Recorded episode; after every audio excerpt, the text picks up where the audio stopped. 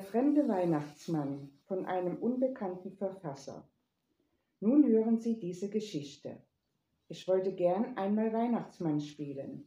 Ich habe mir das immer gewünscht, aber es machte sich nie. Ich habe keine Kinder und auch keine Geschwister, die ihrerseits Kinder hätten.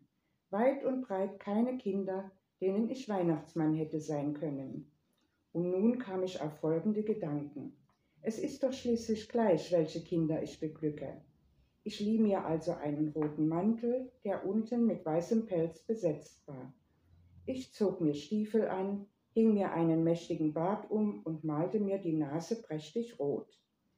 Ich hatte mir ein Haus in unserer Straße ausgesucht, das mir immer durch eine Unzahl von Kindern imponiert hatte und machte mich auf den Weg. Rute, Sack, Bart und Stiefel, es fehlte nichts, und mit gewissem Herzklopfen betrat ich das Haus, das mir ganz unbekannt war.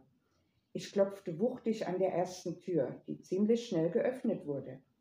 Eine Frau starrte mich entgeistert an, doch machte ich mir nichts daraus, sondern trat sofort ein.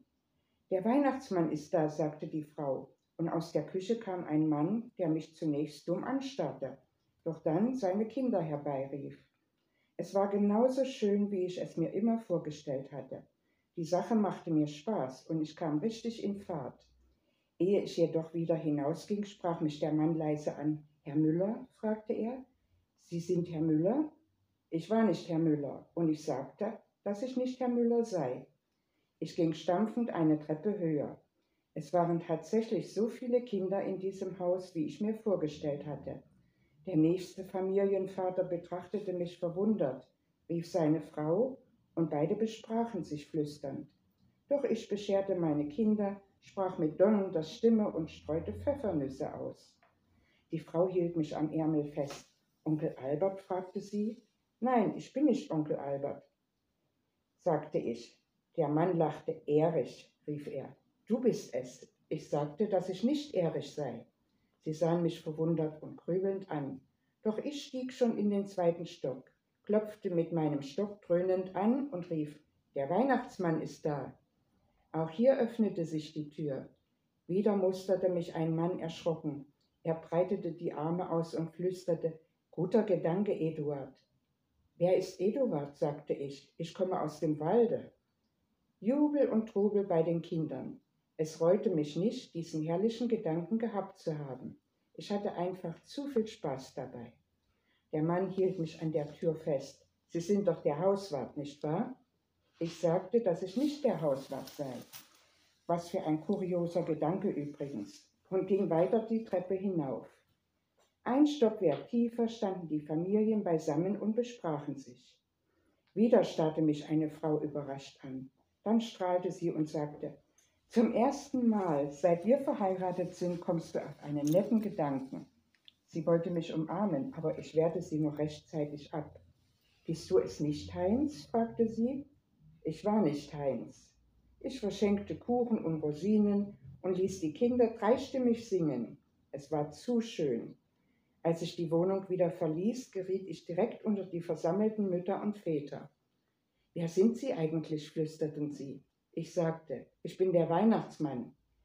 Sagen Sie doch, wer Sie sind, forschten die Leute ungeduldig. Ich hob meine Mütze und lüftete meinen Bart. Sie waren ganz erschrocken. He, rief einer, wir kennen Sie gar nicht. Warum müssen Sie mich denn kennen? fragte ich. Na hören Sie mal, riefen die Leute verdrießlich. Wir müssen doch wissen, wer als Weihnachtsmann zu unseren Kindern kommt. Sie sind ja ein ganz Fremder. Das ist doch egal, meinte ich. Das ist nicht egal, rief ein Vater zornig. Da ist doch irgendein Trick dabei. Nein, rief ich dagegen, gar kein Trick. Spaß macht mir die Sache, Spaß. Die Leute hatten mir tatsächlich die ganze Laune verdorben. Sie füllten das Treppenhaus und diskutierten, ob es statthaft sei, dass ein wildfremder Mann wirklich hereinkomme und ihren Kindern den Weihnachtsmann mache. Währenddessen kam eine junge Frau die Treppe hinauf. Sie hörte die Sache, betrachtete mich und lächelte. Ich finde es sehr schön, dass Sie auf solchen Gedanken gekommen sind, sagte sie. Wollen Sie mich auch bescheren? Sie wohnte einen Stock höher und ich ging gleich mit hinauf. Ich hatte nur noch ein Lebkuchenherz und das haben wir uns geteilt, die hübsche junge Dame und ich. Es war wirklich nett und ehrlich gesagt, mir gefiel es noch besser, als die Kinder zu bescheren. Ich blieb drei Stunden bei ihr und als ich dann wieder herunterging, lächelten mich die Leute im Haus freundlich an. Das hätten Sie doch gleich sagen können, sagten sie herzlich. Wir wussten doch, irgendein Trick musste dabei sein.